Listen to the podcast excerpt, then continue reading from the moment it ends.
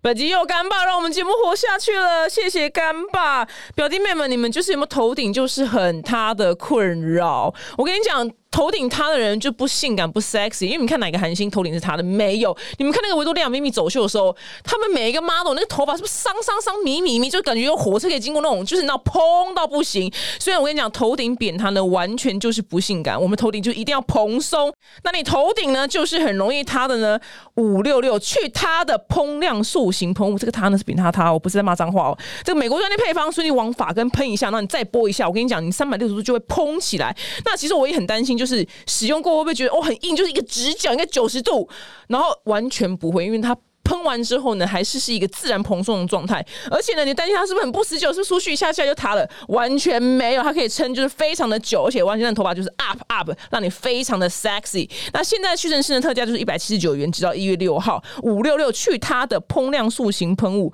我跟你讲，扁塌法买起来，小暖。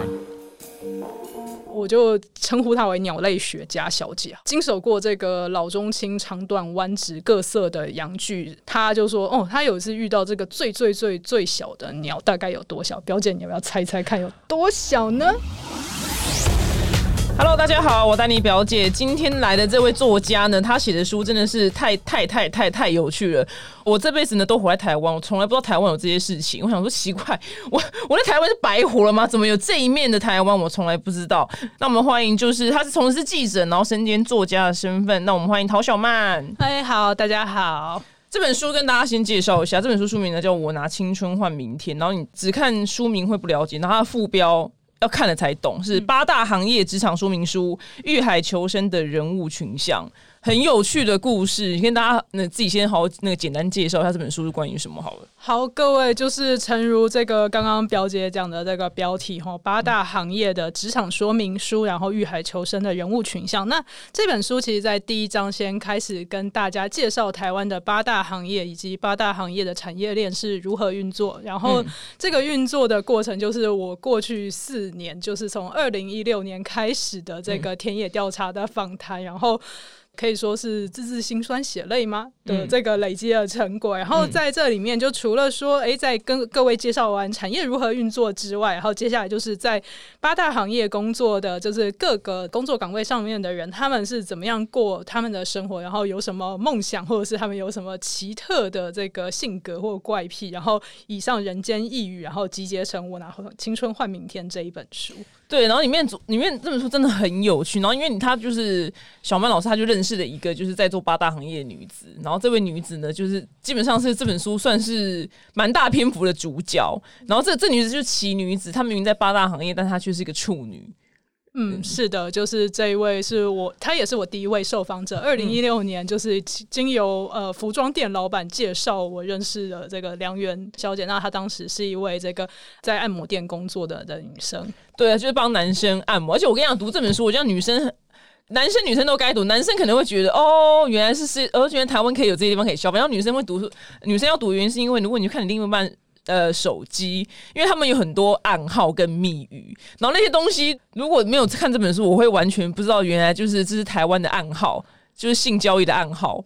哦，所以这个表姐觉得有奇怪的知识增加了吗？我觉得没有什么奇怪，我觉得很实用。如果因为那个，我讲，我先给你们讲一个暗号，就是他说什么呃，预约送音乐，你们现在花三秒时间猜一下这是什么？我想你们一定猜不到。一二三。对，那个，那你来解答预约送音乐哦。预约的话，送音乐的这个意思哈，就是音乐的话，通常我们要用嘴巴去吹出来，或是唱出来。对，那这个吹的动作的话，就是被影射为是口交。然后预约的话，就是说你跟这个应招站预约一个性服务的话，就是预约某个小姐，她就说预约送音乐的话，就是说，呃，你只要做预约的这个动作的话，她就会送，就免费帮你加持口交。嗯，对，你看这个这个发明的人很有创意。意耶，就是就是很厉害，所以我想，如果如果啊，就是你看到这些，你还以为就是你你另一半去预约什么，就是什么盛当的东西，然后想说哇，真有气质哎，就还送听一首音乐这样子，然后根本就不是好吗？根本就不是，所以很有趣。然后像里面这本书，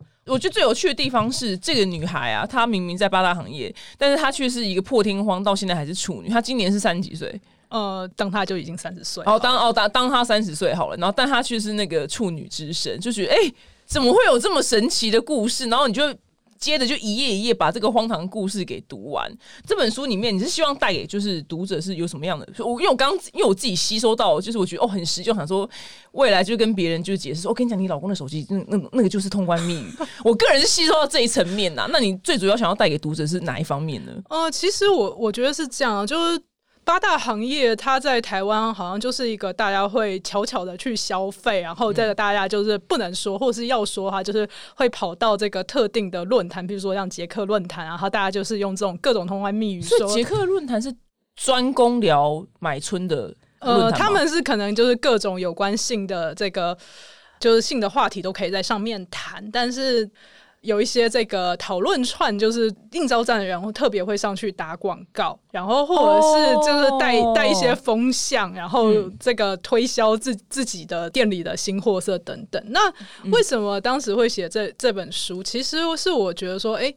我自己本身过去是从就是从事周周刊当记者，但是我其实我的写作范围一直都是。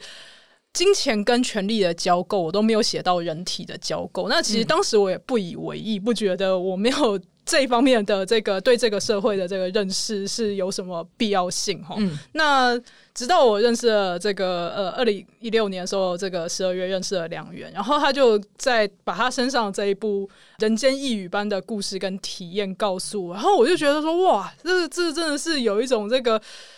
好像社会的另外一面就是在你眼前这个铺开，然后我就觉得说这么这么棒的故事，怎么可以没有记录呢？那当时梁源就跟我说，他就说哦，有时候人下海久了，他那时候已经在八大行业工作到第六年，他说人下海久了就会生了懒病，那生了懒病之后。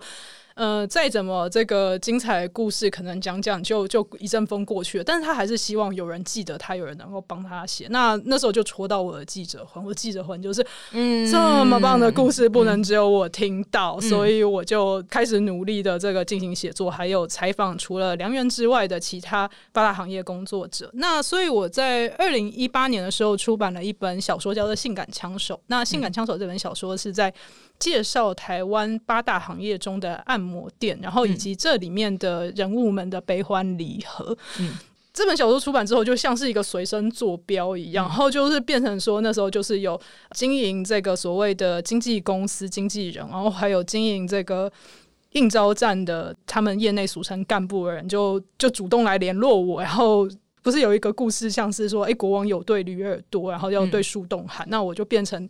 他们的树洞，他们就会开始跟我讲各种业内资讯，所以就有了我拿青春换明天的这个第一个章节。哦，他们都找你讲故事，呃，对，或者是跟我解释说，哎，现在的产业的流变啊和流行有什么样的变化，然后他们要怎么样的去揽客，然后现现在的这个。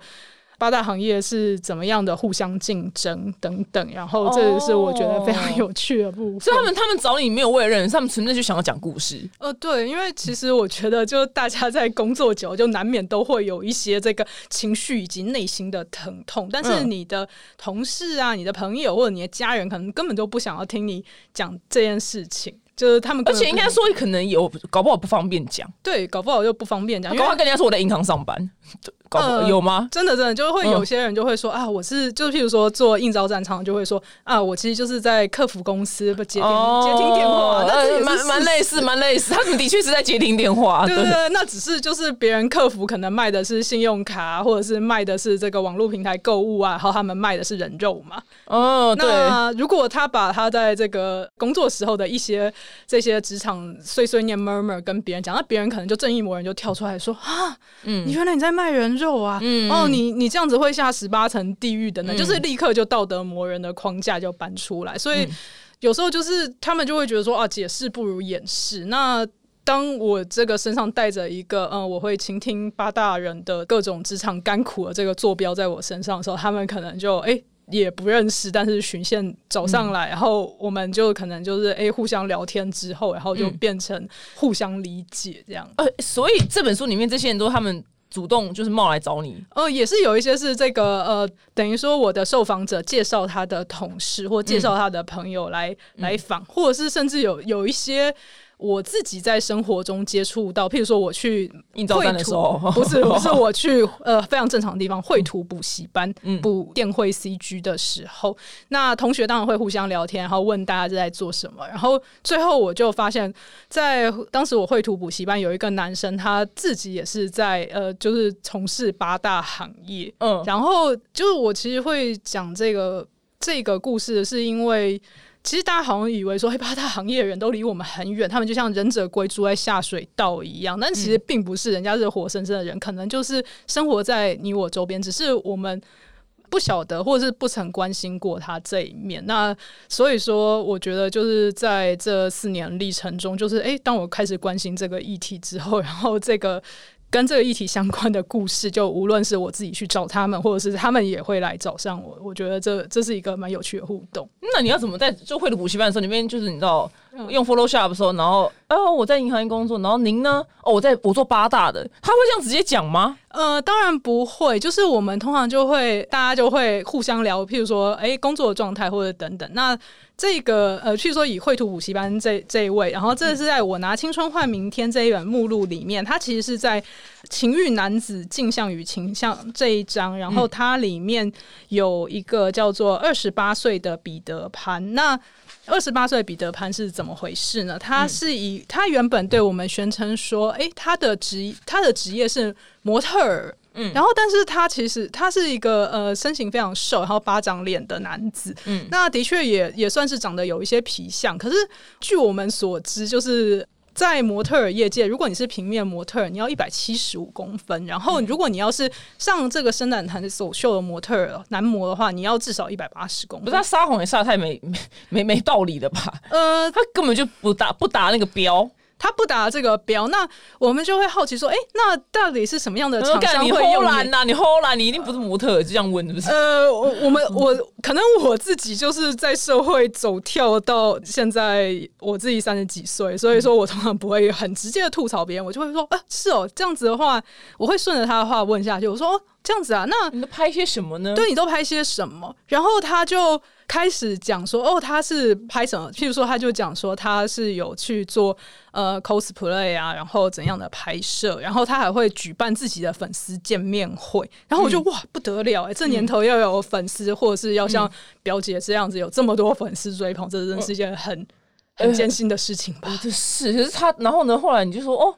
那这样怎么赚钱呢？对我就会说，哎、这样怎么赚钱呢、然后他就开始跟我讲说怎么赚钱。然后我这个当，因为我过去是跑财经，然后有写过科技新闻，然后后来就是写政治新闻。然后当数字进到我脑袋的时候，就是我就会开始试着运算，就想说，哎、那你这样子保得住朝夕吗？嗯，这个茶会的这个见面会，可能一个。个你的一个粉丝付个两百元的门票，然后你发行了一些周边商品，那粉丝认购，那你会跟粉丝有一些就认购粉丝有多一些互动，那这样子就是换算起来哇，这样子赚钱很艰辛哎、那你这样子平常怎么找保住朝夕？然后用这样的态度，然后他就开始。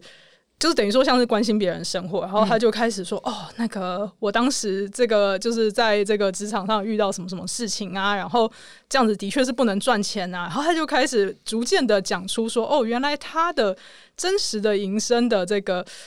获利的模式，其实是让一群少女掏出零用钱来包养他这样子。那他这样他的职业是什么？如果他不算八，哎、算你不算八大、啊，他后来去那个等于说像男模会馆或者是牛、嗯牛郎店这样子的店家工作，那嗯它是一个渐进的过程。有时候在问的当下时间点和就是做田野调查的时候啊，那其实田野调查它就是一个时间轴拉长，嗯有时候你就是不只是几个月，甚至到了呃像是年对四年的时间，那大家的状态会这样滚动，然后。这一位就是二十八岁的彼得潘，他就在我认识到他，他说他是他的职业是模特儿，然后到我逐渐的这个从他的这个言谈之中或者是行为之中抽丝剥茧，得知说哦，原来他是从事八大行业的人，嗯，然后我才哦，这个好特别哦。，对。我觉得从事这这个行业的人，其实可能就是在我们自己的身边，那只是我们真的就是哎，过去没有关心到别人生活那一面，或者是就只是单纯我们不知道，但其实就是对方对方其实随时就在我们旁边嘛。那以后，你看，像搞了以后，我们认识新对象的时候啊，就就你知道开始就 就是一路就是以采就是以那种采访的心态，因为比如说，你像之前也有听过说哦，我觉得家里从事就是食品产业，你听哇，你要食品产业这四个字听起来是不是家里有什么食品工厂啊？然后比如说什么新拉面的那种就是总裁这样子，那搞搞不好家里是小吃摊，但是这个中间就有落差，你懂吗？但的确小吃摊。他这样讲也是没错，他的确是从事食品产业，对。那所以，所以以后这样搞了，我们以后就是。呃，听到从事客服的啊，或者是哦，不要贴人家标签嘛，就没有，我们就要，我们就要多，我们就要多多多多的哦，是哦，那是哪方面的客服啊？是服务哪方面？就你要可以多多了解。呃，对，那可能有时候我们其实也不对，不见得有那么多好奇心，会会去想要知道这件事。因为那时候当然就是像绘图班遇到的这个彼得潘同学，他是一个，就是他其实我觉得他在离开他的职场的时候，他是想要。把自己呈现成一个呃非常这个英俊啊，然后绘图很厉害啊，然后非常有魅力的一个人上进的，其实还学绘图。对，他他他想要把自己包装成另外一个他向往的人。那当然，他就是后来我对他认识越深，就知道说哦，原来他人生中有很多坑洞没有补齐。譬如说，他其实没有，就是他去服了。志愿意，但是却耍手段退伍，然后是为了要拿当时这个呃，就是发完年终，他觉得说，哎，我我拿完年终我就要闪，所以他。就是运用了一些手段，让让自己可以被验退。那被验退之后，其实对他人生是有巨大的影响的。当当他他不知道，譬如说被验退之后，他的这个验退状态是不能去考驾照的。那你一旦不能考驾照，你就有很多工作不能做。嗯，那或者是当你的身份证上他被印着说他是被验退的。嗯，那呃，我不晓得是是不是身份证上有这样这样做，但是有时候履历表会要求你这样交代。那当你在这个履历上面写到说，哎，你你未服完役，然后是被验退，然后可能就面试时老板就问你说，哎，那发生什么事？那他的这这些事情是交代不过来，那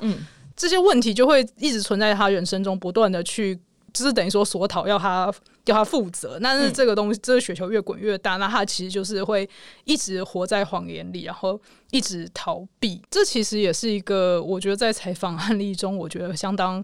有意思的状态，就是这些难言之隐，最后就是好像就是在跟他像鬼魅，就是一直缠上身要跟他讨债一样。所以说，这样这样的故事，我就写在《我拿青春换明天》这一本书中，然后希望大家可以就是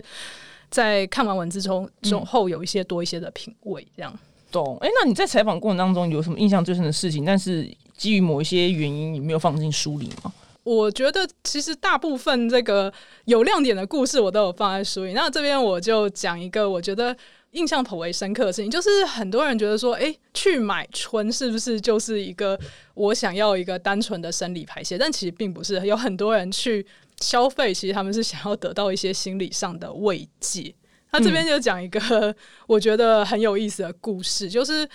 我去采访一些按摩小姐，然后他们就会跟我聊各种这个职场上的这个奇闻，譬如说客人的尺寸到底有多大。讲到尺寸，大家就会非常的焦虑嘛，就历来都会，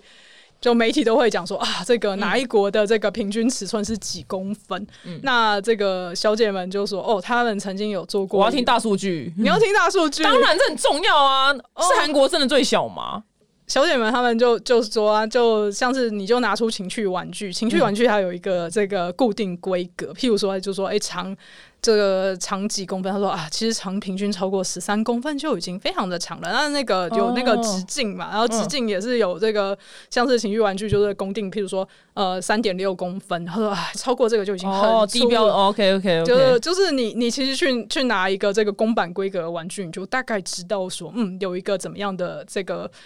就是他们经手的这这个东西，那我们就来讲一下极端值。譬如说，有有一位小姐，她就说，我就称呼她为鸟类学家小姐好了。她就说，嗯，就是经手过这个老中青长短弯直各色的羊具，然后上千只，然后。他就说：“哦，他有一次遇到这个最最最最小的鸟，大概有多小？表姐，你要不要猜猜看有多小呢？”我们之前最爱开玩笑，就是说三颗一枚小泡芙。我听到有一天一枚小泡芙真的会告我，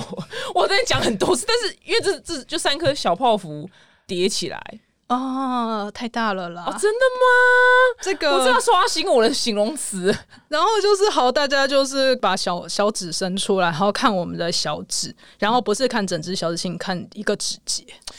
这个真的，他应该要看医生。哎、不不对，他来买春，他那那这个小姐，她当下看到的时候，她有没有面部表情，有没有管理好？那时候这个小姐虽然心里想说，嗯，那个是不是肚脐眼呐、因为有人肚脐眼是凸起来的，但是看生长的位置，嗯，应该不是肚脐眼。但是所以她就是好没有关系，按表操课，那个润滑油倒下去，然后搓搓搓搓搓，然后就是嗯，好，那个就绝顶之后，然后客客人就是因为他对自己的大小非常的焦虑，然后他就问，因为我觉得有这样子大小的。人就算去看医生，医生大概可能会用他的专业术语讲很多，然后最后一句话可能就是请接受现实这样子。嗯那但是小姐就，她就这个客人就问小姐说：“哎、你觉得我怎么样？”然后小姐就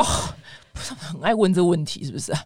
没没办法，真的是超爱问。而嗯且你出来之后，这个应招站干部还会问你说你的消费经验怎么样哦。哦，所以这个客人就问小姐，就是很焦虑，问小姐说：“哎、你觉得我怎么样？”那小姐就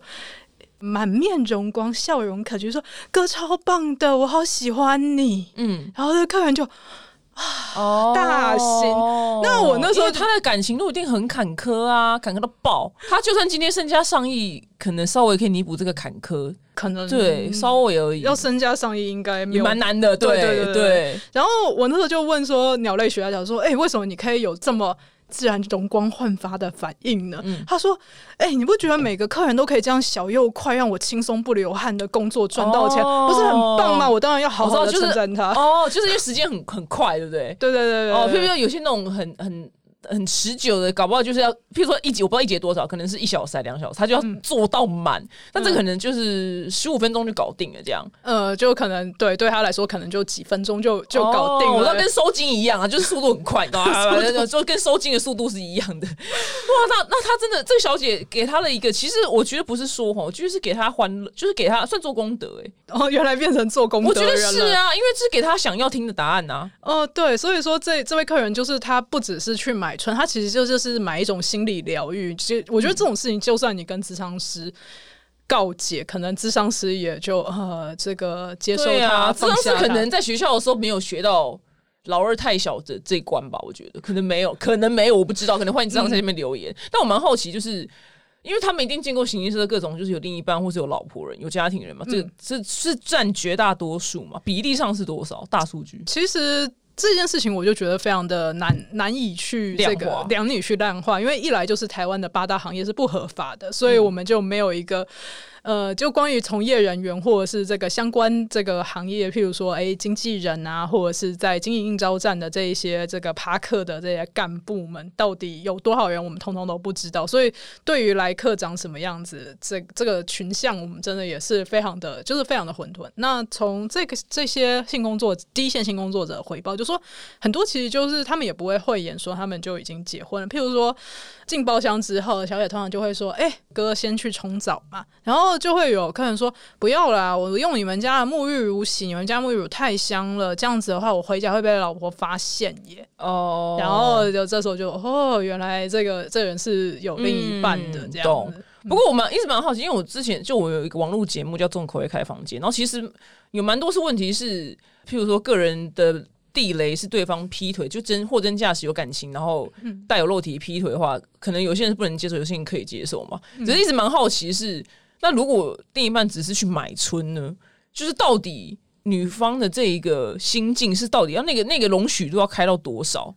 哦，其实有时候我觉得最有趣的事情是，有时候大家反而是打会真的会打到应招站那边去申诉、欸，啊，申诉什么？就会譬如说，呃呃，有男的去申诉，也有女生去申诉，就是女生可能就会打过去说，哎、你你们怎么这个这个接收有家家室的客人，然后就就跟哦怎么可能不接受啊？然后就就跟呃干部或干部的助理，就是就是用疲劳轰炸的方式，然后干部和干部助理他们也真的就是我觉得真的是相，这是相当厉害的客服。他们就除了很会讲干话之外，也很会知道要怎么去安抚跟收收金这一群人。这样，他们说话艺术一定很厉害，说话艺术非常非常的非常的强。哎，可可不可以如果哪哪天引进一个干部来上来采访他一下？因为因为他值得学习的地方是他说话的艺术啊，说话的艺术，因为他他都能安抚这么难难的 case 的，那对我们这种日常生就是生活很平很平顺的人。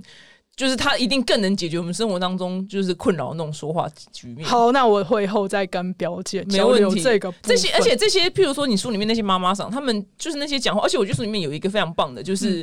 就是很多小细节是可以让读者呃学到，因为。我因为现在台湾人不爱读读呃，全世界人应该讲全世界人都不爱读书啊，对，是吧？是吧？全世界人都不爱读书，对，大家都只在划手机跟看呃看看追剧这样。没关系，大家就算爱划手机的话，然后又不好意思买一本上面印有这个十八禁的书的话，你们可以就购入电子书，在各大平台都上架了，你们就划着手机咯咯笑也没有关系。真的耶，哎，你这个人中意，你真真真是中意挂，是因是因为就是中意中意挂，对中意挂介绍你的书是。因为譬如说，像就是来消费的男客人，然后明明就来消费，不是什么多光彩的事情，但是哦，那但是还要就是呃，酸个小姐，就啊，以后什么我我女儿。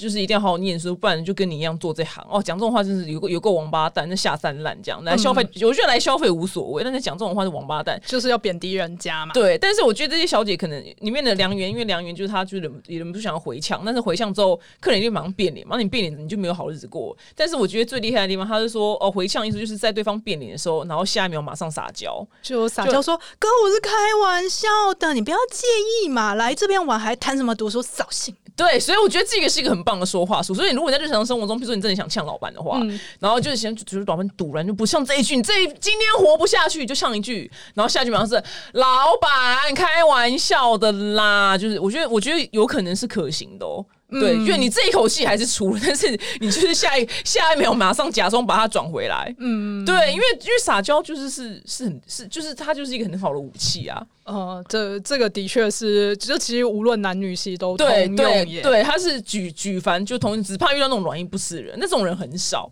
所以我觉得里面有很多就是故事，而且好，譬如说因为梁元他的家世，通常小姐的家世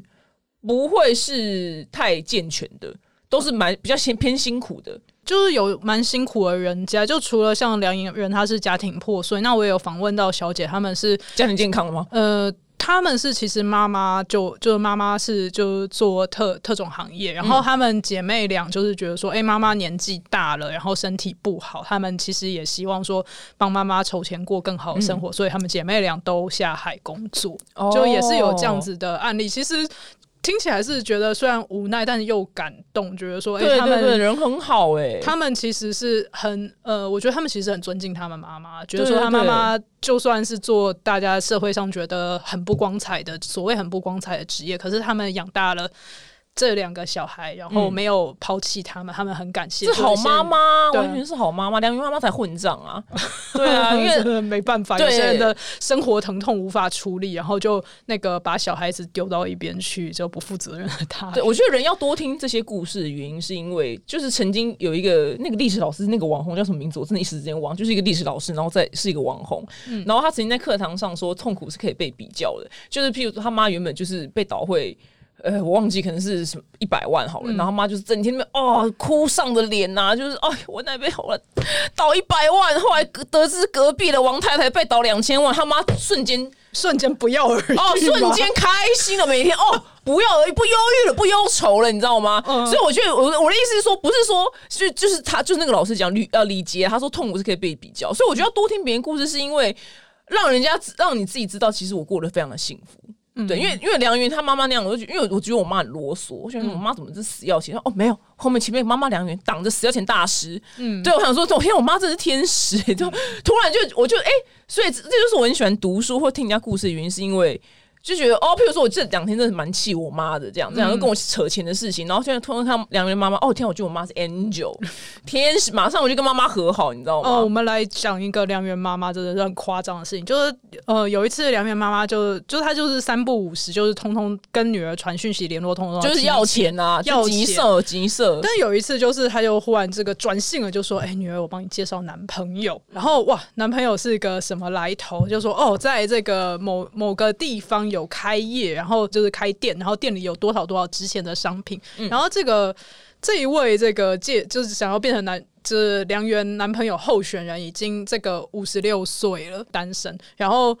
梁元就说：“哇，这个人年纪都够做我爸了，妈妈，你到底想要冲杀小？”然后他妈就跟他说：“哦。”这个人他跟我说，如果你同意跟了他的话，他每个月可以给我两万孝亲费，然后就气得梁元当下就把电话给挂断。梁元到底为什么跟他妈还要联络啊？嗯，我我觉得对啊，这他梁元的人太好哎。我觉得其实有时候人就是心中有一块很软的地方，然后就是无法硬起来跟。自己的至亲对干吧。哦，懂。刚前面那跟自己的至亲对干，前面也是蛮多男生的心声的。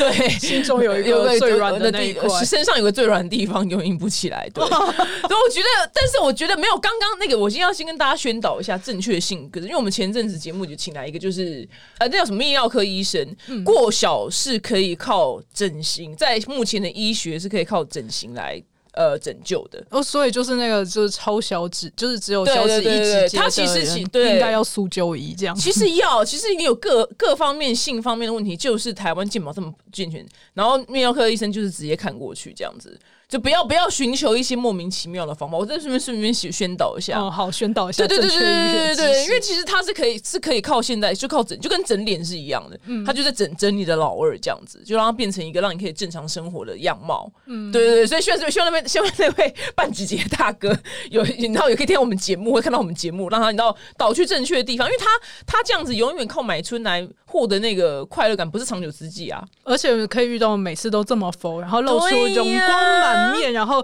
这个笑容可掬的称赞他说：“哥好棒的。”那个应该也不多。这种因为因为这本书里面讲各种小姐身材，很多小姐是就是呃脾气很大，然后气也很高，是对。但我真的很希望下一次那个那个应招战争叫干部，因为干部就是我跟你讲，他们他们每一天就是不停在处理客人，然后把他配到什么小姐，小姐有千上千位嘛，嗯，所以他们脑子里那个资料库，他们记性真的超好哎。非常厉害，可能就每个资料夹这个是是不是三十二 C 以上是这样分类这样哦。他们其实会帮各个小姐的特色下一些 hashtag，譬如说呃，可以从身高分啊，可以从体重分啊，然后或者是从肤色啊，然后还有就是胸部的罩杯，其实就是简称就是非常物化。嗯，但是在这个地方就是你要物化才做成生意这样子。就譬如说你身高低于一百五十五公分，然后这个干部就会说哦，这个这一位小姐很可爱，她是小芝麻。但呃，请各位听众不要在这个日常生活称呼小芝的女生叫小芝麻，我这个嗯不太有礼貌。哦，原来如此，所以就是这一行真的很很有趣，可以看到很多不同的人性面。嗯，所以这本所以这本书就算就算要讲，你会想说录八大行业关我什么事？可没有，其实我觉得这本书非常有趣，就是你可以就花一点点时间，然后每天读一点点，每天读一章节，觉得怎么怎么，但是呃，我应该说，我原本想说。读一章节就一天读一章，但没有一次都可能读三四章，是因为太有趣了。哇，谢谢表姐，因为你知道我人生就是比较就是一帆风顺，就就也是感恩上帝，一帆风顺，就是感恩上帝。对，所以你这样想说，天哪，怎么这这些人真的是活得跟我们自己很不一样？所以我就会一直看下去。嗯，对对对，就是因为我们我是幸福的人呐，我我承认，但是就看到这样子不幸的人，我会我会得到什么？我知道我每天都要感恩。嗯，对，所以我觉得这是这本书带给我最大的那个啊，我知道我这本书带我最大意义就是我知道感恩，跟感恩跟我妈和好。哇，居然有这么意外？有啊，有啊，就是要这样啊！因为我因为我因为因为我看书想说，我一天就读，因为我们很忙嘛，就一天读一章这样，然后可能十天就读完十章，我这样分配，反正没有一次都读三四章，因为很有趣。嗯，那太太感谢表姐。对，所以这本书已经上市了，对不对？嗯，对，就是呃十二月四号的时候，就是在各通路有上架了。哦，十二月四号，然后电子书也有哦，所以你如果就是懒得带一本书。书的话，你可以把它放到你的手机里面。对，没错。然后这时候就大家都会对着手机咳咳笑，然后你对着这你看这本书对着手机咳咳笑，大家都不会怀疑你在看什么奇怪的东西。对，可是其实这本书还好，因为我我只看书名，我也不知道他在想什么。其实我自认为笔法很科普啦，但是这个嗯，好，为了尺度问题，还是要跟大家讲说，要补充完这个各种性知识之后，我觉得就。大家其实就是要更了解自己的身体，更了解自己的欲望，然后或者是更了解不同性别在社会上的处境，然后再来欢迎来看这个大补帖。好，没问题，谢谢小曼老师。那大家呢，就是记得哦，就上班的时候要偷听，对，一定要讲说上班的时候偷听，反正你们上班也没认真上班嘛。还有，对，还有通勤的时候可以偷听表姐必情。我们下次见，拜拜。拜拜。